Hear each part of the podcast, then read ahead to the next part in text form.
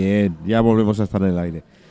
La verdad es que son, son temas que a España entera, yo creo que a, eh, a Europa y a quien le llegó, cualquiera que tuviera o tenga un poco de sensibilidad, este caso ha sido de los, de los terribles, ¿no, Joan? Y tant, y tant, sí, sí, Eh, realmente. mm, Volverlo a evocar pone otra vez la piel de gallina. Y a mí cuando Bárbara, que colabora desde hace unas semanas con nosotros y tal, una criminóloga, mujer, y demás, yo me encantó. Y Mm. algunos casos que ha traído y tal, pues más o menos cualquier cosa a nivel crimen es siempre, siempre macabro, ¿no? Sí, sí. Pero cuando me dijo, ¿qué te parece si tocamos el caso de las niñas Alcácer? Digo, uff.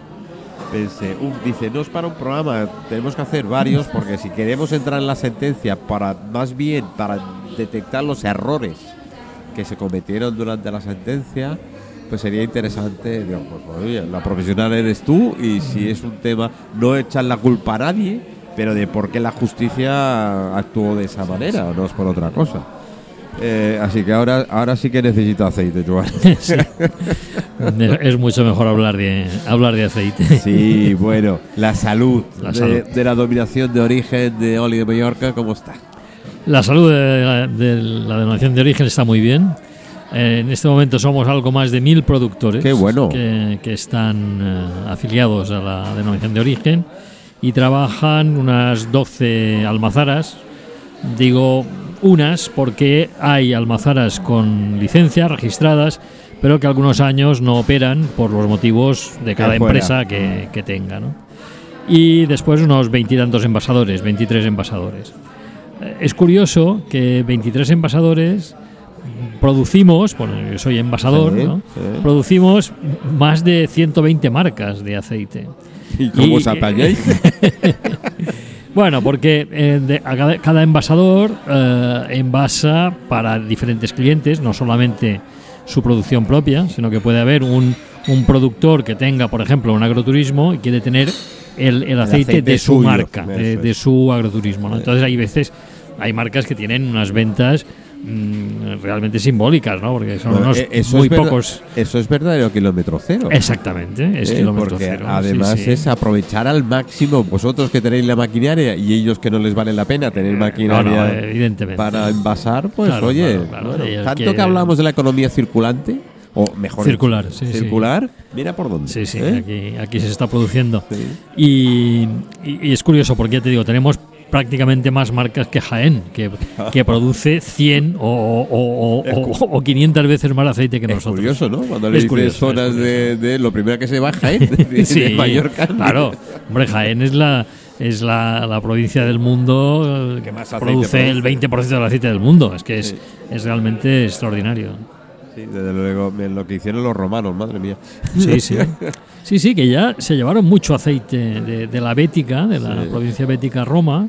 Y mm, hay gente que ha estado en Roma y que ha visto una, una zona de Roma que se llama el Testaccio. Testaccio. Testaccio, testaccio para los mallorquines es fácil de interpretar, es de test, Es de ¿no? test, sí. de- de- de cerámica.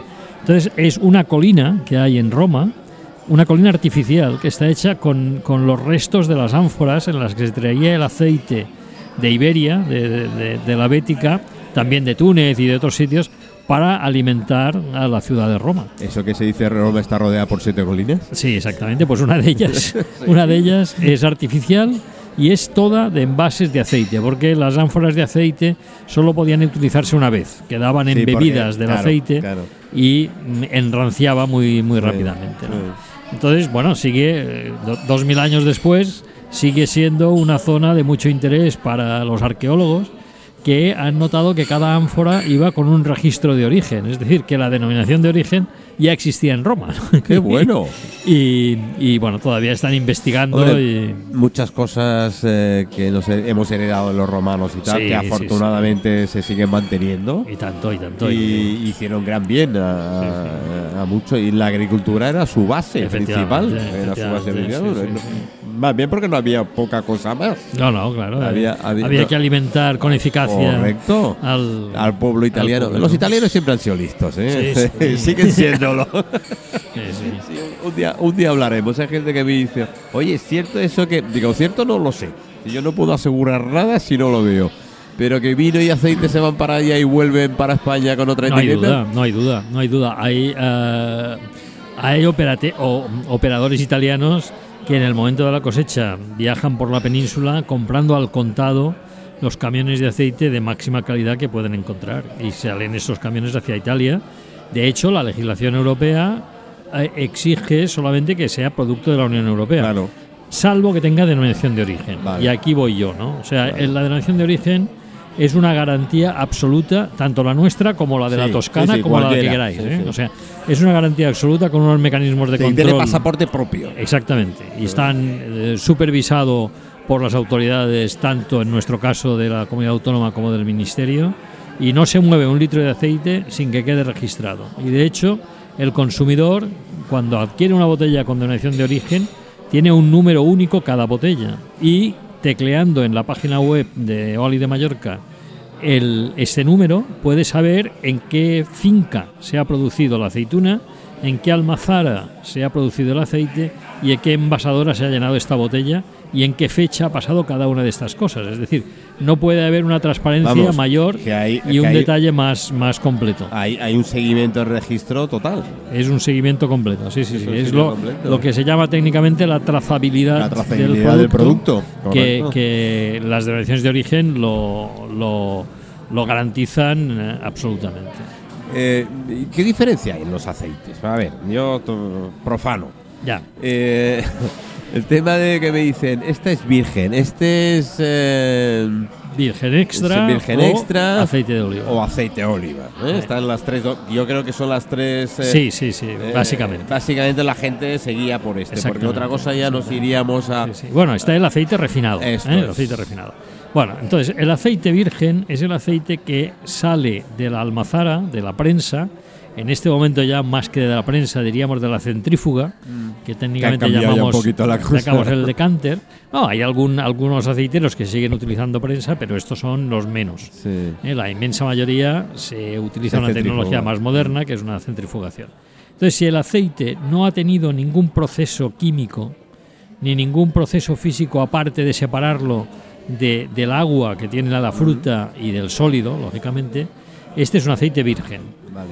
El aceite virgen puede ser de tres, de tres clases. Puede ser virgen, eh, virgen extra. ¿eh? que requiere que tener unos determinados parámetros químicos, que es cada lote es analizado Es el- para la acidez y esas exactamente. cosas. ¿no? Entonces, si este aceite tiene una calidad superior, que digamos que es un aceite impecable, se llama aceite virgen extra. Si el aceite tiene pequeños defectos, ¿eh? la, la acidez ya es superior a 0,8%, ya tiene alguna, ah, incluso en el, el- los expertos pueden detectar organolépticamente algún defecto. Sí, se los catadores expertos de Exactamente. aceite que se, hay. se denomina virgen. Ojo. Pero si la acidez supera a los 2, el 2% o tiene defectos ya muy perceptibles, ¿eh? gusto de rancio, gusto de tierra, porque las aceitunas hayan venido sucias, Sí. en fin, cualquier defecto, se llama lampante. Lampante viene de lámpara, porque en el pasado el aceite, la mitad del aceite era, era para quemar, era Claro. para, para las lámparas que iluminaban las casas, Era las lo que iglesias. ahora es la electricidad. Exactamente. Precio que va. Bueno, por eso, por eso, en definitiva, por eso el, el- el petróleo no es otra cosa que aceite de piedra. ¿no? Correcto, Exacto. correcto. Porque cogió el nombre del aceite. Correcto. Realmente aceite debería llamarse solamente el zumo de las aceitunas, que por eso son aceitunas. ¿no? Entonces el aceite de oliva es que es como una especie de redundancia, debería ser una redundancia. Sí.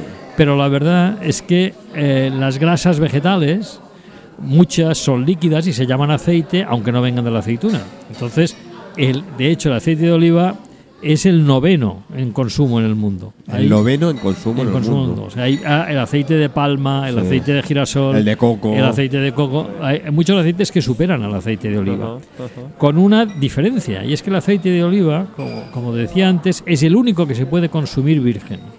Todos los demás aceites, el de palma, el de girasol, el de soja, tienen que ser sometidos a un proceso de refinado.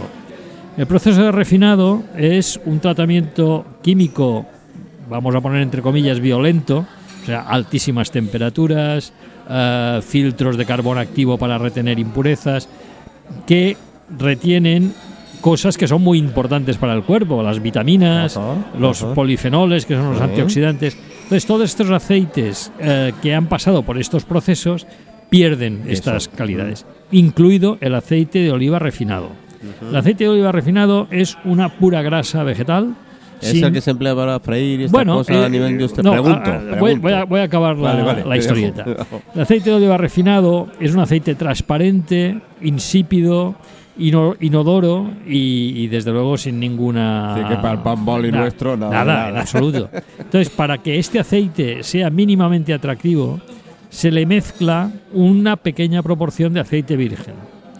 Y esto es lo que se vende en las tiendas como aceite de oliva. Vale. Por tanto, mi primer consejo a cualquier consumidor del mundo es que no utilice aceite de oliva y utilice siempre aceite de oliva virgen o virgen extra. Porque la diferencia desde el punto de vista nutritivo y desde el punto de vista saludable es enorme. O sea, el, el aceite de oliva eh, eh, virgen extra Mm. Eh, está acreditado como muy beneficioso, sobre todo para el sistema circulatorio, a nivel de colesterol, a nivel de problemas cardíacos. Mm, Y todas estas cualidades las pierde cuando es refinado. Con lo cual, por la pequeña diferencia de precio que hay entre el virgen extra y el, y el, y el aceite de oliva normal. a palo seco. Eh, que no debería llamarse así, debería que, haberse que además magnet- normal tampoco Claro. es. No, no, no, no, no. Entonces, la verdad es que no vale la pena eh, ahorrar en esto, porque estás ahorrando en salud, estás ahorrando en, en- en- en- en tu propio bienestar. Dicho, el, el virgen extra ya Virgen extra y virgen hay una pequeña diferencia a nivel eh, de acidez y a nivel a lo mejor de, de algún defecto organoléptico que generalmente el consumidor no apreciará. Mm, Pero eh, es mucho mejor el virgen extra. ¿no? Y, y es curioso porque el- la comercialización del aceite, eh, en Mallorca jugamos en otra división, Sí, luego lo podemos sí, comentar. Pero la comercialización del aceite eh, la manejan cinco o seis grandes, grandes productores, ¿no? Gran- grandes comerciantes. Y en muchas ocasiones resulta que el aceite refinado es más caro que el virgen extra, por una cuestión de interés comercial de estas empresas. ¿no? Ah. Y, y entonces es un mercado muy perverso, porque el precio no está en función del coste, porque evidentemente Está en función de lo que está sale en en las función del interés Sí, de, lo los grandes comercializadores. correcto, lo Sí, sí, es así. Curioso, ¿no? Que Sí, sí, es curioso. Precisamente el más mm, perjudicial es el que es más barato, digo, el más caro. No, es. puede- en algunas ocasiones, Sí, no digo sí, que sea siempre, pero, general, pero sí. hay veces que pasa esto. general. Y hay otra cosa que hay gente me pregunta y tal, y a veces yo meto la pata, seguro. El color. El color, eh, bueno, vamos a ver. El color se basa eh, sobre todo en la clorofila. Es el mismo, la misma eh, La aceituna. Sí, de la, la- la aceituna. Todo el mundo sabe que son verdes cuando son verdes, cuando cuando no están maduras.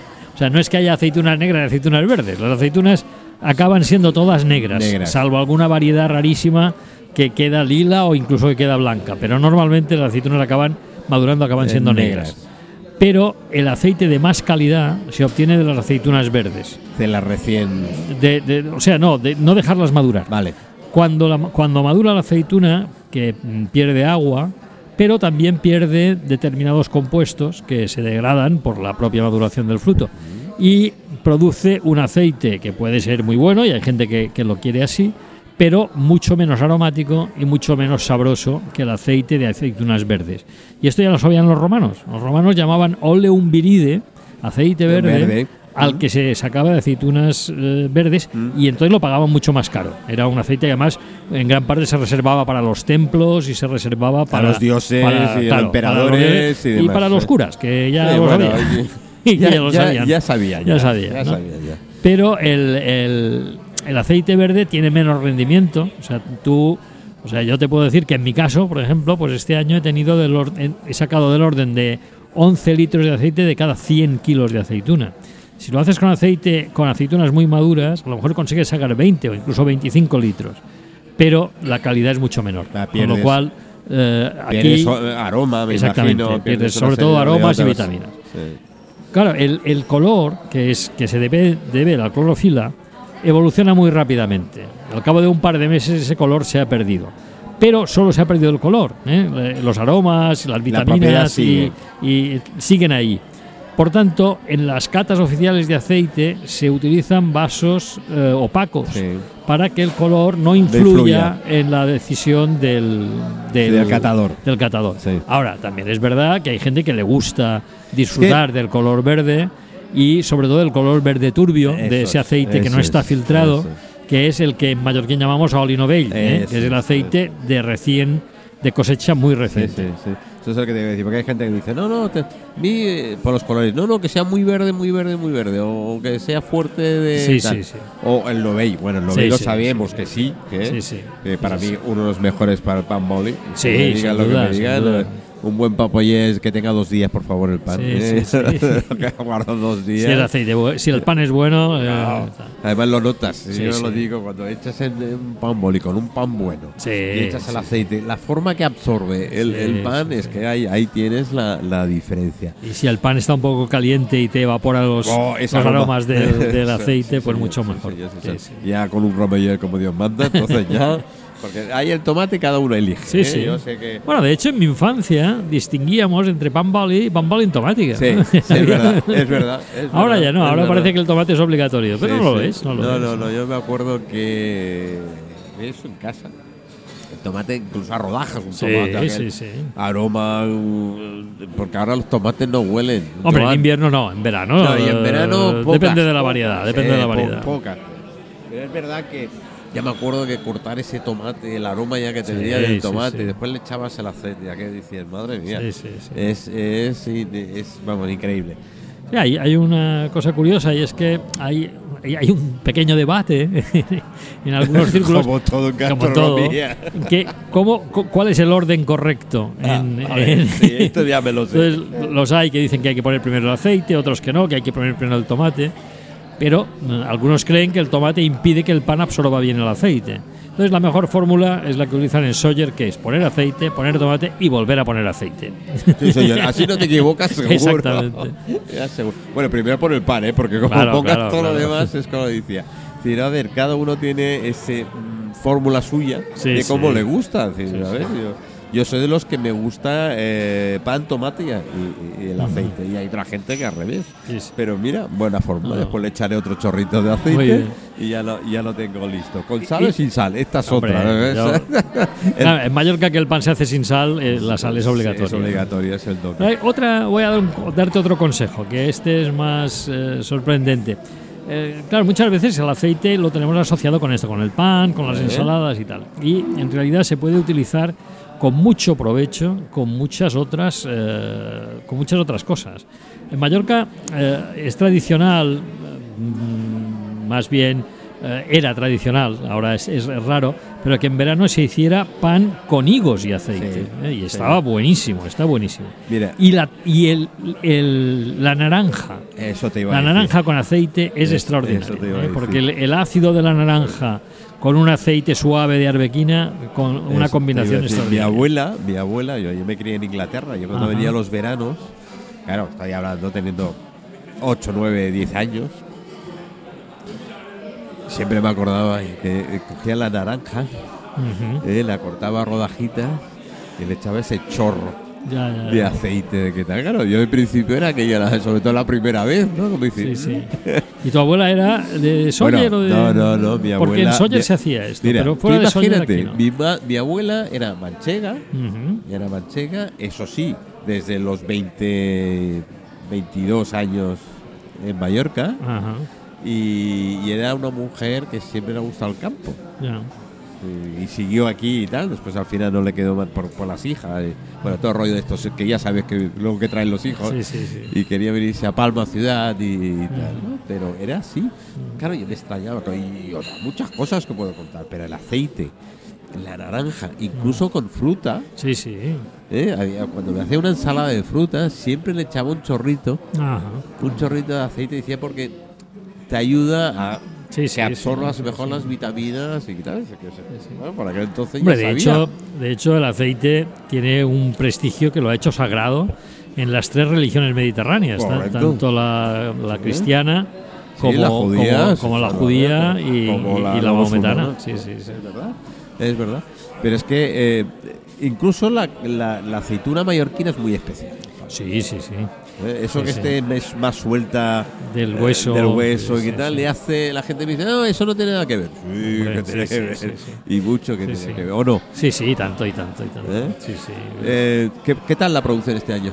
Pues mira, no ha sido tan buena como esperábamos. ¿eh? La- Vamos, casi acompañando al que- año, ¿no? Claro. eh, no, pero en verano estábamos, río, muy, con- estábamos muy contentos porque todo el mundo estaba con, con- veía los, los olivos muy cargados, que estaban las aceitunas estaban evolucionando muy bien. Eh, en la zona del llano había muy poca muy poco problema de mosca del olivo, que es un Ah, problema grave. Pero de pronto, a principios de septiembre, la mosca en la montaña se disparó. Un par de vendavales derribaron mucha Ayudaron, aceituna. Por desgracia. Y en plena cosecha tuvimos que parar casi tres semanas por la lluvia Sí. y siguió cayendo aceituna al suelo. Entonces, antiguamente se hacía aceite con esa aceituna del suelo, ya digo porque no se hacía aceite de calidad, pero hoy día eh, no se lleva ni una aceituna del suelo a la, a la almazara. ¿Y qué Tiene se hace con esa aceituna? no, se queda para los zorzales, para los tordos, para los estorninos, que también Bueno, tienen... a- hacer, hacer, bueno, tienen su derecho, evidentemente. Tienen su derecho, Tienen su su derecho. derecho. Aquí, como hacen en Extremadura, soltamos los, bu- los, los cerdos. También, a, a ver también. si- sí, si- sí. Oye, No, eh, no, vamos, en, en- en- casa tengo ocas y patos que, y pavos po, ¿cómo que, aprovechan las aceitunas, claro. claro. ¿Cómo deben Sí, estar? sí, sí. Otra pregunta. Bueno, total, que al final el año pasado habíamos tenido una producción de más de 6 toneladas de, perdón, de más de 6.000 toneladas de aceituna y este año nos hemos quedado por debajo de las 5. No, así, por debajo de las 6, quiero decir. Eh, ha habido una- un, pensamos que habría un 30% más y ha habido un 15% menos. Bueno, Esto mm, en el campo sabemos que es así. Estás, dependéis eh, del cielo, estamos- nunca mejor dicho. Dependéis del cielo, nunca mejor dicho. Sí. Otra cosita eh, que me preguntaban, el tema de la aceituna trancada, Ujú. ¿eh? la que empleamos con el papoli. Sí, sí. ¿Es la misma? ¿No es la misma? Eh, Sí, en realidad el partir la aceituna es solamente una forma de que el, el proceso que la hace comestible, que es el- el- la salmorra y las hierbas aromáticas que le añadimos, sea más rápido. Si la aceituna no está abierta, este proceso necesitará, pues a lo mejor dos meses. Y si está abierta, pues en tres semanas la aceituna es comestible. pero es la misma. Pero es la misma aceituna. Es la misma aceituna. aceituna. Ahí se de hecho, el- los que preparan aceituna suelen preparar una parte trancada para la primera parte del invierno, pero de cara al verano ya la aceituna es mejor que esté entera porque la, la trancada puede estar ya un poco Ya, reblandecida. ¿no? ya está más. Sí, sí. Ahí, ahí se nota que casi no se está pegado al hueso. Así que Exacto, vamos, sí. La, la aceituna trancada es la facilidad con que se va de- del hueso precisamente. Eh, bueno, y hablando de salud a nivel general, mm, algún que otro caso raro ha habido últimamente, ¿no? Bueno, hemos tenido un caso. De Lo tengo que mencionar porque me dirán, no te atreves. Sí, me No, no, no. y- Yo tengo que decir que, que, que siendo como es un caso lamentable y desagradable, que es el caso de, de un señor que presuntamente, porque hasta que Sí, no haya sí, juicio sí, vamos a mantenernos sí, así, sí, sí, sí. eh, mezclaba aceites eh, que, que no eran de oliva con aceite de oliva o aceites de calidad inferior y los vendía como virgen extra. Este señor había estado en la denominación de origen, pero hace un tiempo causó baja porque se detectaron algunas prácticas inadecuadas y estas prácticas desgraciadamente nosotros sabíamos que seguían a nivel de, de publicidad. ¿eh? Decía que, su- que el aceite Sí, era virgen extra nunca caducaba, Ah. que utilizaba el logotipo de la nación de origen en, sus, en su página web sin estar como envasador en ella. Entonces le mandamos un burofax eh, eh, pidiéndole sí, que cesara sí, y pasamos aviso a, la- a las autoridades para que actuaran. Lo mismo hicieron nuestros compañeros de agricultura ecológica, porque bueno, el aceite puede ser ecológico y puede ser convencional, pero él eh, presumía de ecológico y tampoco estaba en la, en, en la organización que supervisa la agricultura ecológica y de ahí la Guardia Civil lo investigó y dentro de que sea una mala noticia, la buena es que estos casos se detectan, se descubren y se desmontan, ¿no? O sea que el sistema funciona. funciona, porque si lo dramático hubiera sido que esto hubiera pasado años y años, ¿no? Entonces, mm, eh, Afortunadamente, afortunadamente, sí, ha- el, quedado- control, el ha control quedado- ha funcionado y, ha- Exactamente. y ha- Y esto y es un sido- aspecto positivo. Sí, bueno, yo tampoco y, y vuelvo a lo otro, no sé qué, qué- qué se ganaría, pero para que llegues a un punto así, y la diferencia tampoco creo que sea, no sé. No, yo No, creo no, que no. es. es, eh, Sí, en bueno, la avaricia nunca sabemos dónde está. Exactamente, ¿eh? Esto sí que lo tengo que decir, la avaricia nunca, eh, nu- nunca, bueno, Sí. lo dejamos, lo dejamos ahí. Bueno, eh, últimamente eh, habéis entregado un premio, habéis dicho. Hicimos, bueno, hace unos- unas tres semanas Sí. eh, se procedió al nombramiento de lo que llamamos Estefoné. Esto foneme yo. Estefoné era la persona que dirigía antiguamente la, la almazara, la tafona, que en Mallorca había 700 tafones, que se dice 700 pronto. ¿eh? Había 700 tafones. En tiempo del archiduque Luis Salvador, que fue una persona muy metódica y que dejó registros de todo, eh, inventaría esto y dedica unas páginas muy buenas al tema de la aceituna y eh, la- cada, cada una de estas estaba dirigida por un tafoné mayor, que era el Ajá. que dirigía toda la molienda. Entonces la denominación de origen, cuando se creó hace 20 años, al poco tiempo decidió instaurar una figura simbólica de que cada año una personalidad relevante de la sociedad mallorquina asumiera un poco este, este papel eh, de tafoné mayor para dar un poco el inicio de la campaña de, de- de envasado de aceite. Y este año eh, hemos tenido la- el, el honor de que el pintor Joan. Van sí. que es una persona cargada de energía y con una sensibilidad extraordinaria, mucho y, sí. pues aceptara la, Sus plaza son- de... Sí, sí, tiene... Los cuadros ahí nos refleja todo el Sí, sí, Mediterráneo. exactamente. Los olivos, eso es, es brutal. y es que, bueno, Y entonces él es nuestro tefonemo yo de, de- de esta campaña y estamos muy contentos con creo que lo tendré dentro de nada. Ah, muy bien, pues salúdalo como tefonemo yo porque... Lo tendré como nada. Sí, estamos sí. dentro de la Asociación de, de Artistas Ajá. eh, Plásticos Ah, en. Mallorca. Y está el Aubert, que es una de las asociaciones y tal, y él está. Yo conocí a, a Tito López, que era un fotógrafo y, y uno de los falleció hace, hace un- no, no mucho. Y de ahí lo conocí. Ya, a partir de ahí lo conocí. Y tengo algunas cosas suyas y me va regalando. y- pero en fin, Muy bien, muy bien. lo, lo- lo- lo tendremos. Bueno, y, ¿y el año que viene qué? Y el año que viene pues volverá a florecer el olivo después de que lo podemos. ¿Qué hacéis? Eh, que lo podáis, ¿no? Sí, claro, sí, sí, sí. Ahora, antiguamente los olivos se podaban de manera irregular, que les daban unas podas que eran casi, ta- casi. Pero ahora en la- en las técnicas modernas exigen pues prácticamente una poda anual. Eh, una poda más ligera. Es eh, muy posterior a la. a no, la no, no, ya, ya hay compañeros que están podando. eh. Sí, Vale. sí, yo voy a esperar enero, voy a dejar pasar las fiestas, pero ya hay compañeros podando. Después eh, hay que. El, el olivo florece, hay que mantener una atención muy grande a, a un problema que, sobre todo en el llano de Mallorca, lo afecta, que son es el- lo que se llama repilo, que es la, la humedad, la humedad de las nieblas combinado con temperaturas suaves provoca un incremento de un hongo en la hoja del olivo, que en mallorquín se llama huy de liebre, porque Sí, huy de es una manchita redonda Sí. que hace que la hoja se caiga. Entonces, claro, si se te caen las hojas del olivo, se te está parando la fábrica, porque es en Sí, las sí, hojas sí, donde sí. se produce crece la aceituna. Claro, claro. Y por tanto tenemos que estar muy atentos a esto. Luego viene la floración en la cual hay que dejar al olivo ah, Tranquilo. tranquilo. El verano es la lucha primero contra el price, que es una mariposita cuya larva se mete por el pedúnculo de la aceituna, llega al hueso y la aceitunita pequeña se cae. Si, si tienes esta plaga hay que vigilarlo para, para evitarla. Y luego hay que evitar la mosca del olivo, que es la, la gran, el gran problema, es la gran, la gran tal. Mm, Aparte de otros cuidados menores, pero estos son los más importantes, lo cual te requiere que un, un olivar eh, tienes que tener una atención constante. Sí, es, yo- es una fábrica magnífica porque Sí. en vez de humo produce, oxígeno, afortunadamente. pero, pero que, que requiere, re- no, no, no trabaja solo. ¿eh? No, aquello que dice, no, tienes un olivar y No, ya está. no, No, Eso yo creo que, que no. Puedes hacerlo con un pinar y también todavía, ¿eh? Y no te produce Eh, sí, el pinar.